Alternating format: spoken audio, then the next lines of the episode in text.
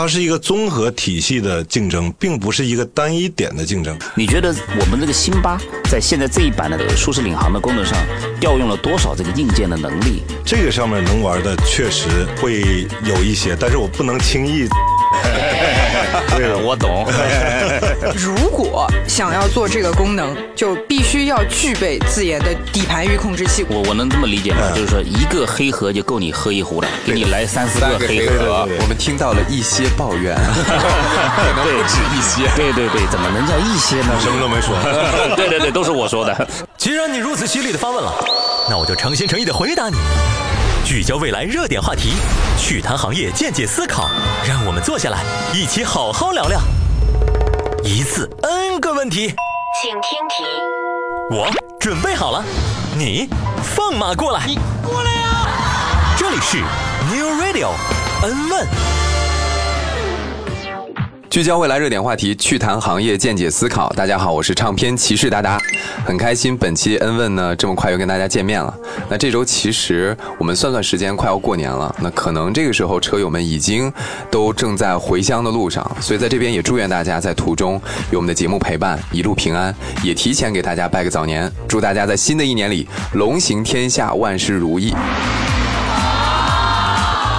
那话说回来，说到出行啊，我们真的是要说说今天的这个主题，非常的相关。最近其实未来在一月二十六号，我们这个班燕二四零车机版本系统已经给全量的三个七一个八的车友们推送了非常强大的底盘的功能，就是未来 AI 智能底盘升级。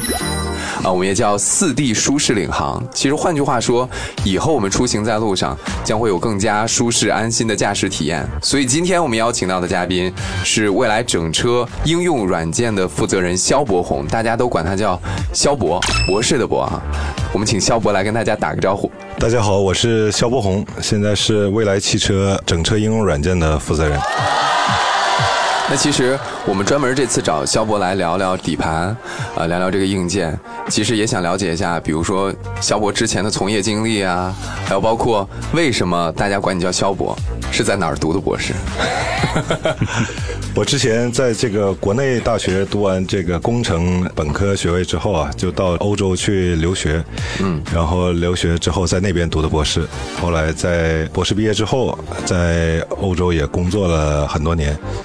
这个一六年回国的，这特别像我们微博上面大家出填空题，听君一席话，如听一席话，好像这个关键的信息大家自己去脑补吧。反正我听我们今天的另外两位 KOL 的嘉宾说，肖博士来碾压的啊，听听学霸是怎么做节目的，所以大家也可以回顾一下我们往期未来邀请到的这些内部的专家，他们的学历背景，还有包括肖博今天比较低调哈，那我们也就不勉为其难了。总之就是在硬件还有包括底盘非常专业的专家。接下来我觉得要邀请到的就是我们的老朋友，电动兄弟羽毛哥，现在在微博上被称作某毛和某水是吧？哎哎呀，某毛来了！Hello Hello，大家好，我是羽毛哥，是的，我又来恩问的节目了。这个大大已经非常的极具网感啊，连某毛某水都知道。这个瞬间，我的头上其实实事求是的讲，还是有点冒汗的，因为这个微博上某毛可能有有好几趴。今天我觉得非常的开心，能来参加这一期的恩问。因为关于悬挂的问题呢，其实不光是我，我相信还有大量的这个社区用户是特别关注的。嗯，AR 这个底盘也是姗姗来迟啊！我坦率的说，就是姗姗来迟。是，呃，这它还有个名字，当初应该叫四 D 底盘。没错，呃，这个词斌哥比较熟。斌哥发布会老早就说了。对对，我在这两年当中被反复的问了 N 遍啊，今天来到了 N 问。巧妙啊，真是巧妙啊！所以我也想要 问一。些问题，我们马上就开始吧。啊，好的，好的，那谢谢羽毛哥啊。另外一位呢，我觉得这个也是我们恩问有史以来邀请到的第一位女嘉宾，而且确实在车界领域，女生去聊车真的是比较少见哈。所以我们要邀请到的是不严肃的克拉拉，欢迎。大家好，我是一直在买小众车的克拉拉，也是大家的 E C 六和五 T 女车主。可一上来就给盖了个帽子，一直在买小 柯总，你你那个你说谁小众的？对啊，EC 六和 ET 五，对，这个小众呢，在我这里是高品质的代名词。哦，对，因为就是我给大家简单解释一下这个我对高品质和小众的这个定义啊，就是第一，首先我个人是做过一个研究的，就是咱这个 EC 六啊卖的确实是蛮好的，从一代到二代都是看过这个数字的你到。底想说什么？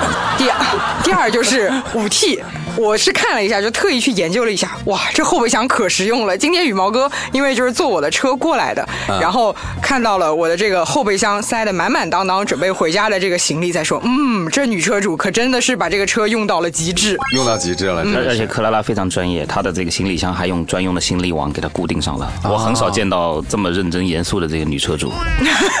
所以其实克拉拉嗯就是，尽管说可能有一点刻板印象啊，就女生是不是聊车不会像男男生那么逻辑缜密，或者是那么细致。其实刚才从羽毛哥这个小细节就能够体现到，克拉拉在这个方面肯定是研究非常深的，而且如果要是你有看过他那个视频，是非常犀利的哈。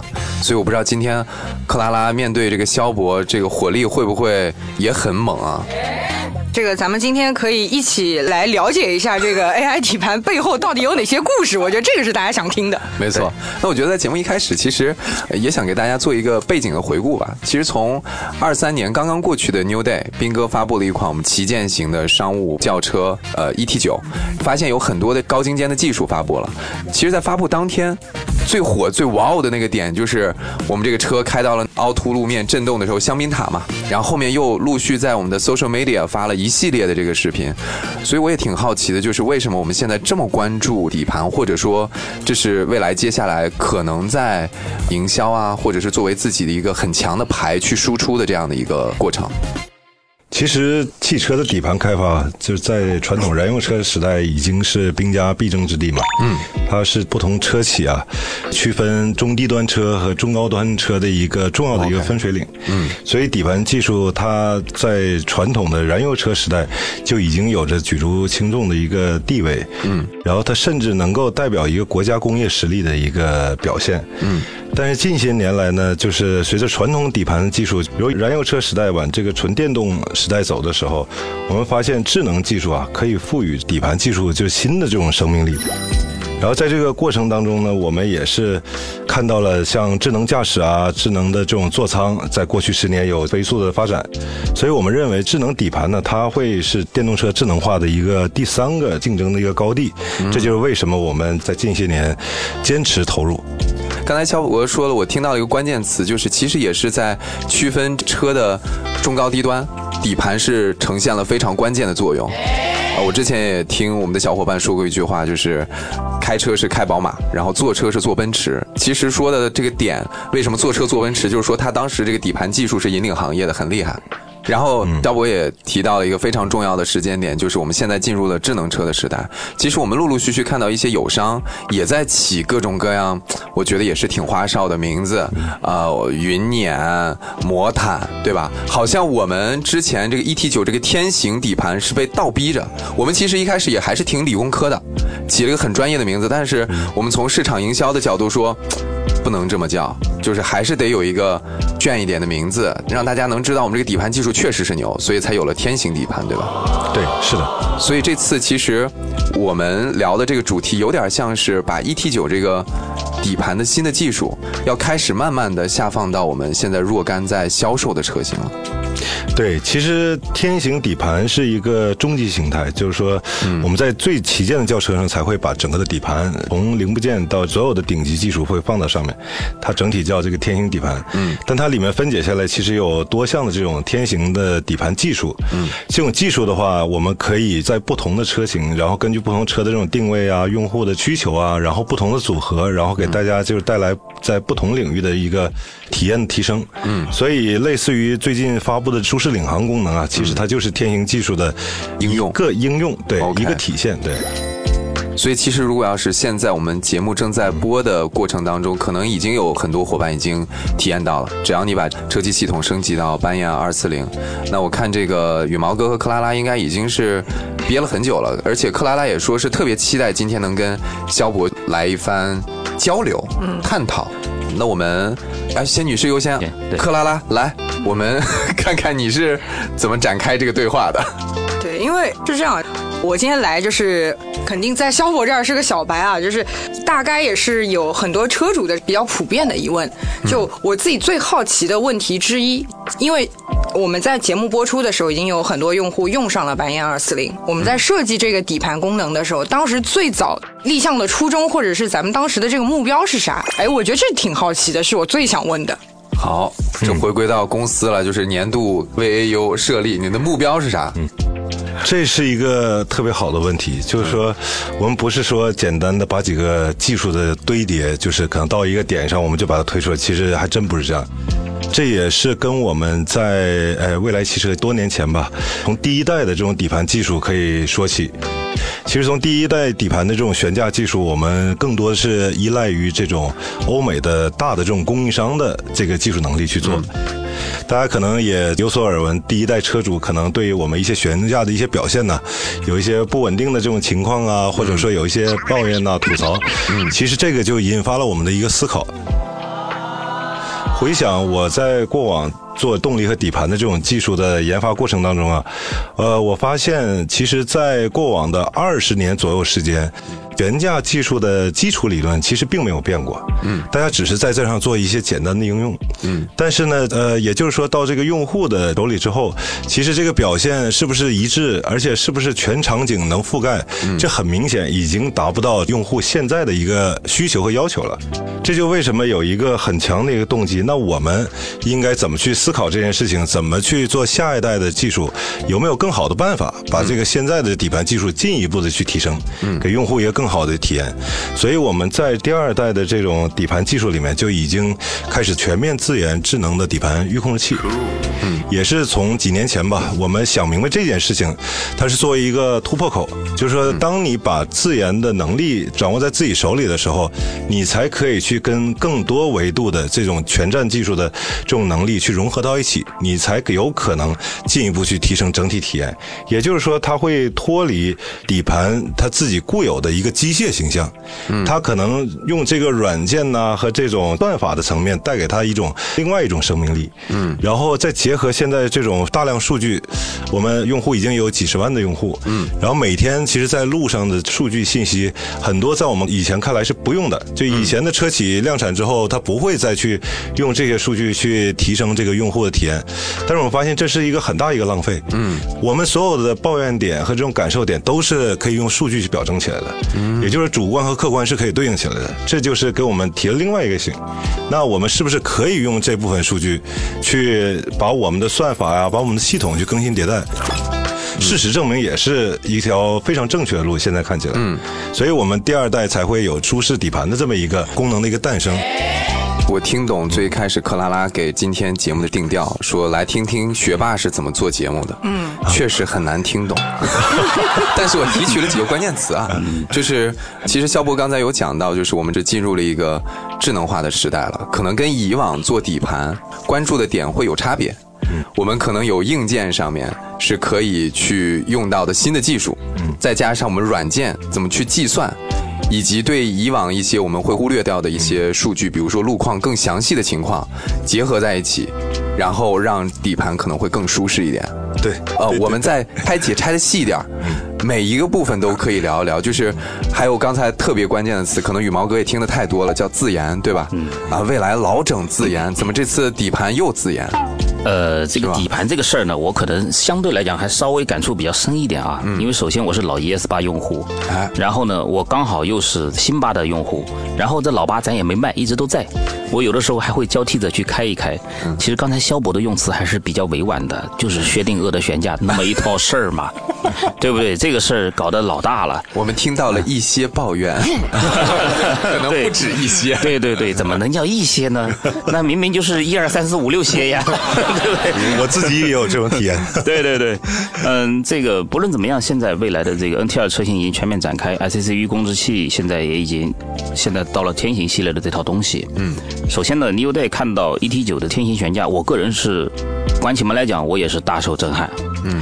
为什么呢？我们这一代的老的这个燃油车的车迷，在好多年之前看到过 BOSS 做的雷克萨斯的一套 demo LS 四百那个，那是好久远之前的事了。零几年的事情。对，嗯那个悬架当年就跟变魔术一样，在那个时候我第一次看到这东西，我就觉得那可能是汽车悬架的终极形态了。我我也是小白啊，就是怎么就变魔术，也是搞了个香槟塔吗？它香槟塔那是雷克萨斯的，一九八九年刚刚发布的时候，那是丰田自己官方做的一个平顺性的测试。哦香槟塔那个是后来的，我们 ET 九的这个香槟塔跟那个雷克萨斯的香槟塔不是一回事儿不。一样。哦那为什么这个事儿又跟雷克萨斯扯上关系了呢？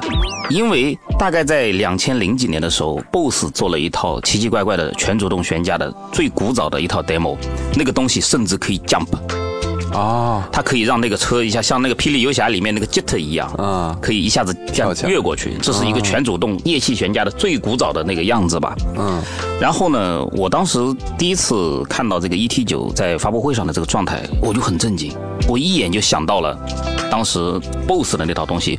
我们这帮老车迷还是知道有 BOSS 悬架的，BOSE 就做音响的那个公司。嗯但是很多这个路人车迷呢，不知道这怎么回事，以为这个是雷克萨斯玩剩下的。其实那套悬架跟雷克萨斯当年一毛钱关系都没有，只是这个工程团队拿这个车来落地套了个壳而已。然后呢，但是 ET 九的香槟塔又跟雷克萨斯一九八九年的那条广告扯上了，所以大家就把这几个事儿，我认为比较混乱的串在了一起。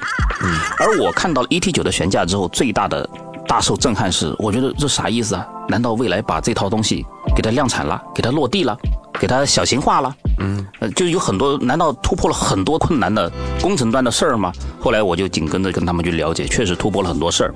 一旦了解了这个事儿之后呢，我就在想，它到底能下放到什么程度？这是作为一个未来车主最关心的事儿。是假如有些用户他可能不一定会去买 ET 九，他的消费的这个核心主力放在这个五十万左右的车上的时候，他就特别的期待下放。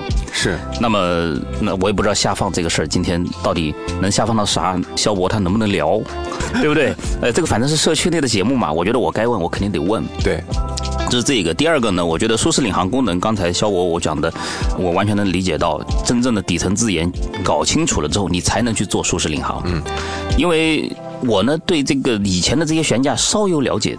就一个 CDC 减震器，其实如果你是黑盒模式拿到供应商方案的话，嗯，那种感觉就是别人给你上预制菜，你想要调它的口味，什么都调不了，因为那菜它不是你做的，你不能把它弄甜点、弄辣一点。嗯，但是呢，未来掌握了真正底盘的全站自研的技术，咱就可以自由的去调节它的口味。用户说这个东西太辣了，那我就来把它调一调，嗯，就不那么辣。当然，肯定不是说它嫌辣了我加糖，对吧？是它嫌甜了我再加辣，那肯定不行。就是你在初始化做这道菜的时候，你的调味品加入就是合适的。嗯，所以在舒适领航这套东西上，我现在是 ES 八，我已经在那个领航团里面我已经体验到了。嗯，呃，确实呢。符合我们这帮老的未来车主对未来最初的技术的想象，因为我们未来的 NT 二的车，其实在感知层面的能力是很强的。我又有激光雷达，又有摄像头，嗯，我的算力是一千零一十六 TOPS 的算力，目前还是地眼睛看得远，脑子转得快。对我还能拉出一点算力，好好的算一算这个颠簸路我该怎么过。嗯，呃，所以说我觉得 NT 二的硬件端是舒适领航落地的第一要素，第二要素呢就是确实有未来有大量的像肖博这样的工程人员，一直以来去研究这个底层的东西，最后知道这个事儿该怎么整，才能给大家带来这套系统。当然啊，这套系统我觉得第一版本。我自己的话，还有是有一些不太满意的地方。好，我希望能够，就是说，今天这只是一盘开胃菜，呃，希望既然是可以 OTA OTA，那 OTA 是个好东西啊，大家持续的了解这个道路的这个信息，持续的去释放 Orin 的算力，嗯，来看看这套东西怎么让大家做的更加的棒，更加的好。然后体验端的话，或者说可视化如果能做得更好一点，也是非常好的。然后我们在老的这个悬架上，我当时很多人说这个薛定谔的悬架，我一开始自己感知还不强。我不停的被大家说削削削削削，到最后我自己也觉得我这个悬挂好像不太行。但是呢，我又还是有一点了解咱们的智能车，我们这个车上有这么多的重力加速度的传感器，能不能以后有机会在悬架工作的可视化方面再做一些相关的开发工作？这样我们省略了多少去解释的这个口水？就你说它颠，他说不颠，所以我觉得这也是可能是肖博接下来，我觉得对研发人来讲，不光是体验端要做好，还要让这个事情好解释、可视化、呃数据化，我们有这么多的仪表，对吧？那当然我们可能没有大彩电啊，啊，但是我们的小彩电上面还是可以去整点什么的啊。我觉得这是一些机会跟一些展望。嗯，呃，刚才我也是 get 了两个关键词啊，一个确实前面说的比较温柔啊，就这个薛定谔底盘，因为我自己本身也是开第一代，我也是第一代这个车主，然后也有这种体会。呃，其实，在底盘悬架的控制领域，就像刚才说的，我们都是由供应商的这种黑盒子，然后拿到我面前的一个预制菜。嗯。然后这个预制菜呢，当你把底盘做的稍微复杂一点的时候啊，它这个需要调的东西就要多了一些。嗯，就简单来讲呢，就是说我会调悬架的这个高度，就车身的这个高度。嗯，然后包括它这个刚度和这个阻尼，这三个是最重要的三个调节的悬架里的参数和指标。嗯，然后呢，这些如果都来源于不同的这种供应商体系的话，其实这就涉及到我们的定义跟供应商的配合，怎么能把这些去组合起来。然后我们看下来呢，从第一代这个底盘就能看得出来，这个很明显，可能百分之七十八十是基础分可能能达到，但是呢，稍微复杂一点的路况它就不行了。这也是我们在做这个传统底盘，就是往智能化底盘，其中一个最重要的痛点，我们是解决不了的。按照传统底盘的这种开发方式，怎么把这些有机的组合到一起？嗯，也就是说，它有滞后调节，有组合的这种错位调节，就会导致各式各样的这种问题。嗯。这就为什么我们如果没有这个自研能力的话，你是没有办法把它有机组合到一起的。这我相信，不光是蔚来汽车，整个全球的车企都面临同样的一个问题。嗯，这就是为什么，就是这肯定不是兴趣导致啊，这个 就喜欢自研，这个还是因为我看到一个很强的一个动机和很大的一个提升空间，所以我们才去全面去自研这块。然后也确实是收到一些效果，然后我们就把这个东西稍微延伸到那个另外一个关键词，就这个大家最近对这个舒适的领航很感兴趣。嗯，其实我们在研发的时候也在考虑两个事情，一个事情就是说怎么去跟用户交互。就是说，我原来我开这个车的时候，已经对我的底盘的表现有一定的了解了。嗯，我开到这种路面上，它应该反应什么样子？对。当我引入到这个舒适领航的时候，嗯，那会不会引起你说恐慌啊，或者说感觉这个有不一致性？怎么不颠了？对，为什么表现不一致了？对，就是怎么去跟用户交互，然后再有哪些信息去体现出来？这个确实还是一个正在讨论的过程。虽然我们马上会推出第一版，它还是之后会有一些升级，也是需要大家一起去体验一下，我们怎么去把这个呈现出来，怎么样去跟用户更好的这种握手。嗯，这是一个比较有意思的一个话题啊。是可能，但不限于刚才羽毛哥和克拉拉说的可视化这个逻辑。对，就是告诉你屏幕上有一个。坑，但是你开过去发现，哎，不太明显，没那个坑的被它滤掉了，被它滤掉了，是的啊。然后第二一个就是说。对于我们来讲的话，确实是有所保留。这个第一版本就是能先体验到新技术带来的一种不同和一种感受的提升。其实从技术角度来讲的话，我们已经把那个后面的呃技术路线已经定的更加的这种灵活，然后适用场景更大，然后适用的范围也更广，这样可以让大家的体验是个整体提升。所以这次呢，也是专门挑了一些典型路况，先能够让大家有一些感受。我们在这个过中也去吸取一些教训，然后收集一些反馈，看看我们在今年年终的这个升级版本怎么去更好的去服务大家，所以也算是留了一个小开口吧。啊，OK，也等等大家的反馈，然后我们再做后续的改进迭代的动作。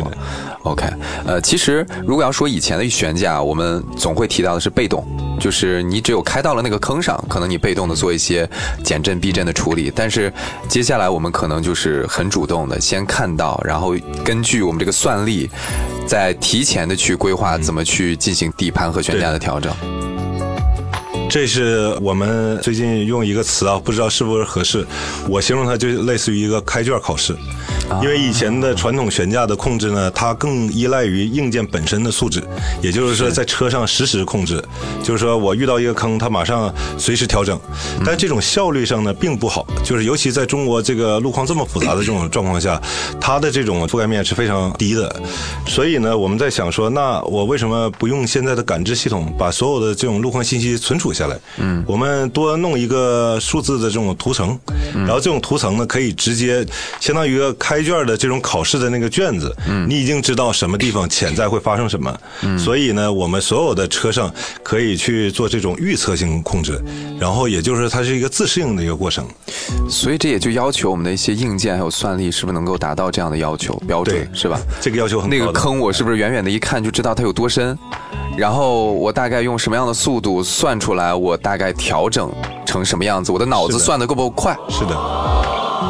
我再举一个具体的例子，比如说这个坑它是有大小，对，我们当不同的车主走过同样这么一个坑的时候，这个数据啊它就有效了，它就可以上传到云端的一个图层，嗯，它作为一个标准要过的这么一个坑这么一个数据，然后在这个过程当中呢，我们可以通过我们车的就悬架的本身控制器能力，它可以在这么一个坑快速通过的过程中，我提前给它一个剧本，嗯，就是我在下坑的时候。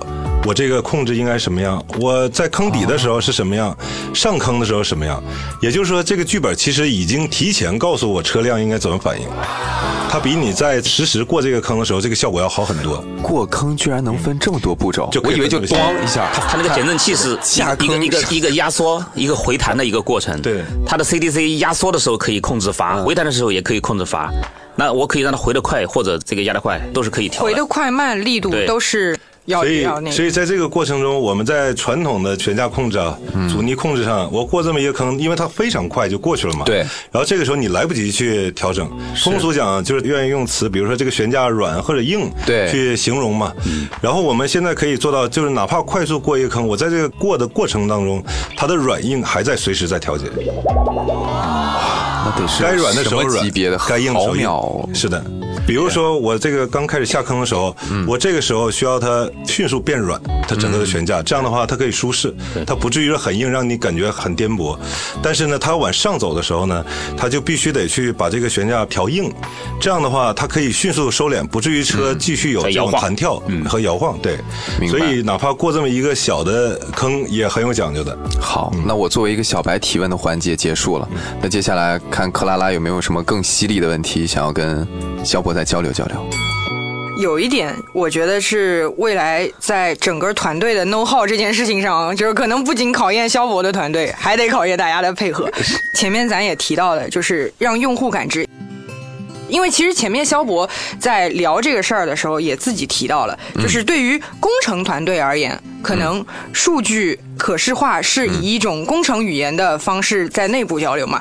但是当用户给未来反馈的时候，我们会很明显的，就无论像羽毛哥刚才提到的，就是 NT 的老车主啊，还是现在不断涌现的新车主，大家其实都是体验感知。对对，体验感知是一个不可量化，哎，模糊不可量化，就可能是形容词 emotion 的这个倾向是更明显的。对，但是。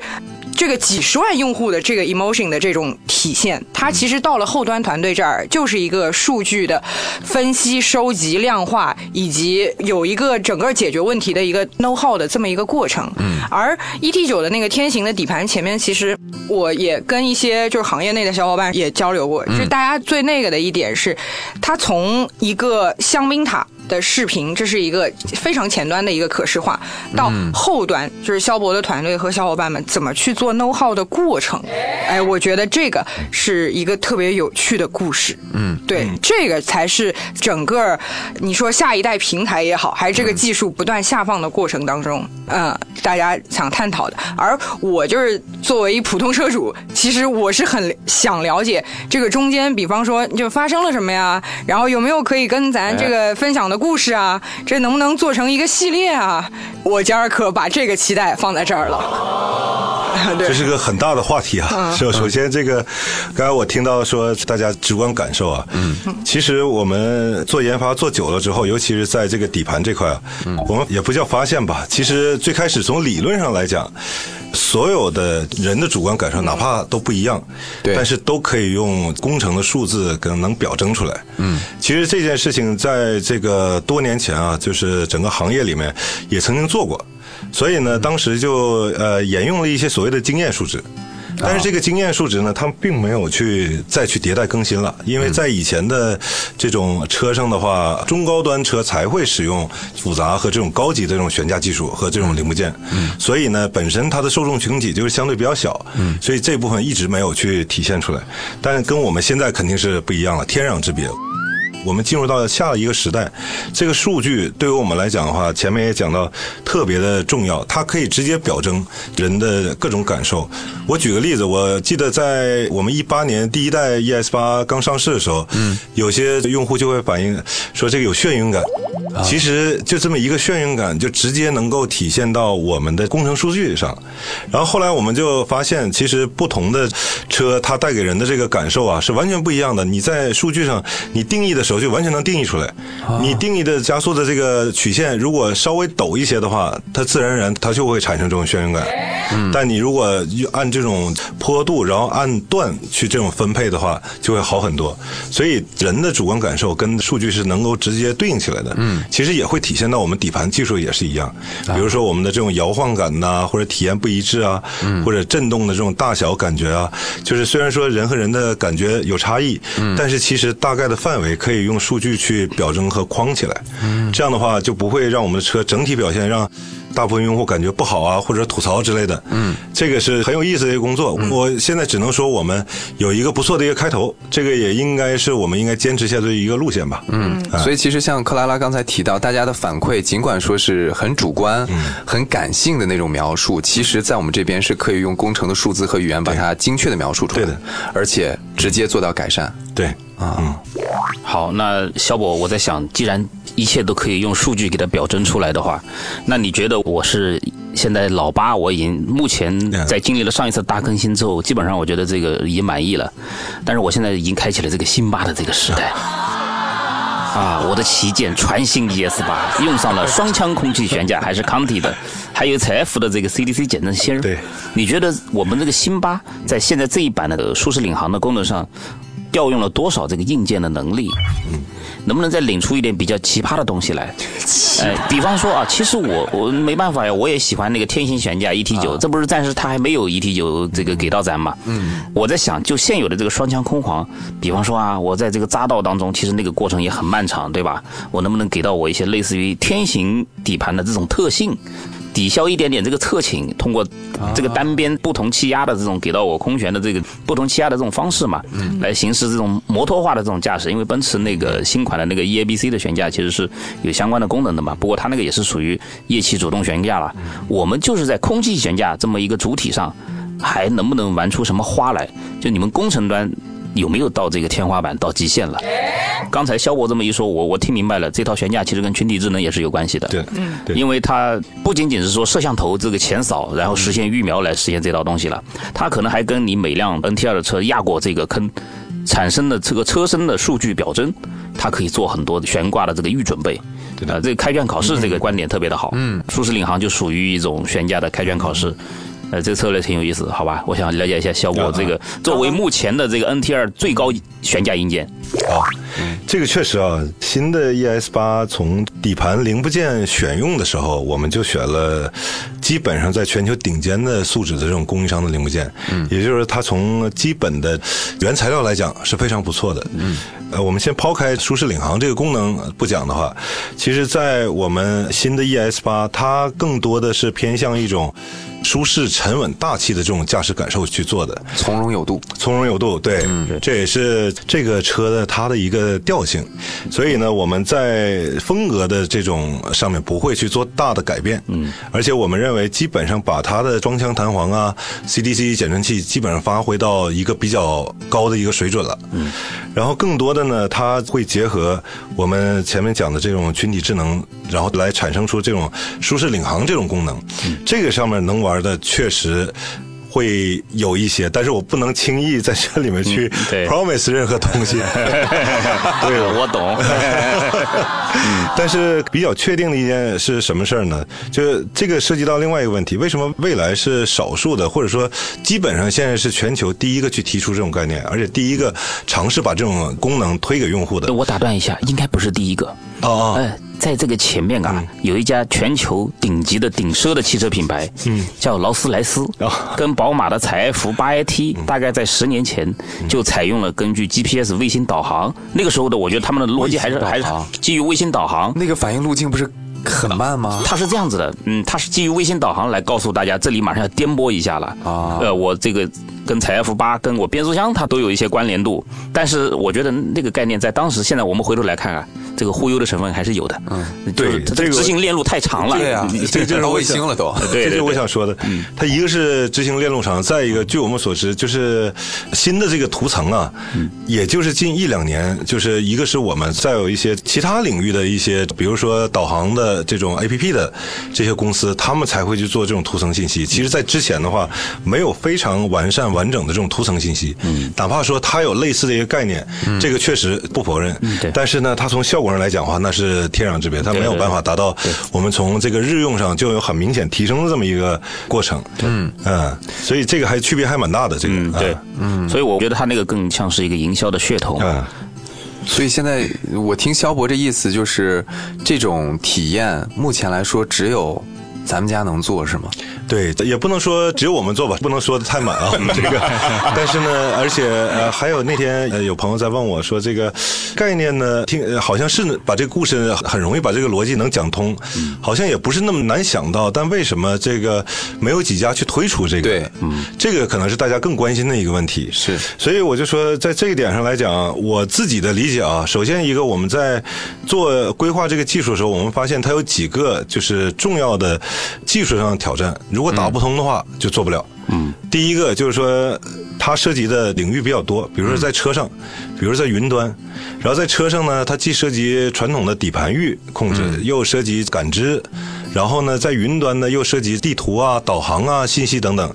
也就是说，如果这些都来源于不同的各种供应商，一级、二级供应商很多，你如果想把这么一个功能去完整的去呈现出来的话，大家接口也不开放，然后配合力度也不行，也有错位，这个效果不会特别好。我我能这么理解吗？嗯就是说一个黑盒就够你喝一壶了，给你来三四个个黑盒。黑盒对对，对啊，你全部互相不知道互相在干啥。对对对对对，这个我个人理解是非常困难的。这就为什么在最开始我们突然发现，这个所谓的这几个技术难点和挑战，我们好像都有，好像都在坚定不移的在投入。有点凡尔赛啊，好像我们都有。这么说吧，肖博，我问的再直观一点哈，嗯，您觉得未来的这个舒适领航这项技术，目前市场上几个在公域流量当中特别热门的友商，有可能他们在技术底层端嗯有没有办法快速的跟进舒适领航？嗯因为众所周知，呃，未来之前有一个叫舒适沙田的功能，嗯有一家友商就宣称很快就要搞，对，呃，当当然到目前为止没有没有搞出来。搞搞了半年之后，我发了一条微博，把这事儿又 又重新拿出来说了一遍。那么我们就在想啊，这个你要知道，未来其实在相关的资源方面一直是。我们不说遥遥领先，还是总体是挺领先的，但是它概念出来之后，总会有人想跟进。我在想，这个舒适领航这事儿，就你们对行业的这个横向研究来看下来，有几家能跟的？你说这个舒适领航呢，看起来好像是有几家应该是有可能做，嗯，但是还是这句话，它的对研发的这个组织协调能力要求是非常高的。嗯，首先他自己要具备非常强的这种基础的研发能力，嗯，这就涉及到哪怕是引入合作伙伴，他也有得有很强很精准的定义能力，才能去把整个系统效果做得好一些。这是一个从技术层面看的，然后从另外一个维度呢，做这种功能啊，有可能对于有些车企的定位是费力不讨好的事情。哦，也就是说，其实在这里面，你的投入其实是不小的。对，从研发投入，你甚至是到数据存储的这个层面，算力的投入，它是一个综合体系的竞争，并不是一个单一点的竞争。对，所以这点的话，跟车企的定位很有关系。对啊大家你要说在费力不讨好这件事情上，未来这家公司还是蛮专业的。把肉埋在饭里，费力不讨好，这个是羽毛哥在我们节目里面说过的几个关键词啊。这个一说到费力不讨好，这这个我熟啊，这个。因为这个这个也很容易想象嘛，就是说在智能底盘这块，对于我们来讲，我们就是想怎么用户感受能更好、更舒服。更舒服。小博，sorry，我打断一下，那个你说的这个算力的准备，是不是像幺零幺六 T 算力这种事你得具备才能？这也是舒适领航实现的一个前提之一吧？对，我们是会借用他们的一些小房子去放我们的软件算法。哦我跟幺零幺六 T 相关，那我就放心了，嗯因为幺零幺六 T 算力目前市场上具备的，我好像没没发现。没没发现，嗯所以其实刚才肖博虽然说回答了可能会有几几家，但是说了半天好像又没有。对我我懂肖博，他不想拉踩别人，对但又要呈现出自己的这个遥遥领先。对，呃那看来我能来。翻译的这个工作就靠咱们了。对对对对对啊，看似有几家，但好像算了算没有。对，我算了算嘛，你看幺零幺六 T 算力的在哪呢？是不是？就是肖博讲了两个前置条件，就第一个前置条件是，嗯，如果想要做这个功能，就必须要具备自研的底盘域控制器。我如果没理解错的话，这是一个充分必要条件之一。嗯，对对，这是一个。然后第二个是在有这样硬件的情况下，整个团队之间拉通 know how 的能力和团队和供应商伙伴之间拉通 know how 的能力是要画等号的。这是第二个先决条件，然后第三个先决条件，除了以上两点以外，团队本身对最终的交付能力和交付目标要非常一致，因为最终要能验收出一个有交付标准的东西，并下放到每一台车上，让用户的体验成为一致性。这是我感受到的。这个我我也我也感受到一些东西。这个刚才其实小果虽然没有讲具体是谁，我也大概捋了一下，因为可能我跟我相对来讲研究友商的这个还是研究多了一点啊。首先要有个域控制器，那这个当中呢，我知道有这一家没有，这一家没有，有一家有。羽羽毛哥那个手指收一收，收一啊，收。预预预控制器那有一家有啊，那一旦要涉及到这个预埋的算力，那 BBQ 了，那只有未来了。但是另外一家确实有那么一家对算力的利用比较好，我认为他们有机会。那么带了第三个元素就是，嗯、这个公司对于所谓的一些费力不讨好的这个追求精神这一方面，那可能就这一下子就刷掉所有了，就只剩未来 我们说的是谁呢？请大家猜一猜，在评论区啊呃，。对，其实兄弟们，我在做这期节目的时候，其实我刚才我真的是掰着手指头在算的啊，就目前以我知道的比较关心的那几家啊。好，我大概知道这个事儿的答案了，感谢小波，谢谢啊。我什么都没说。对对对，都是我说的。所以今天就是有一个猜谜的感觉啊，但是大家听一听也能感受得到。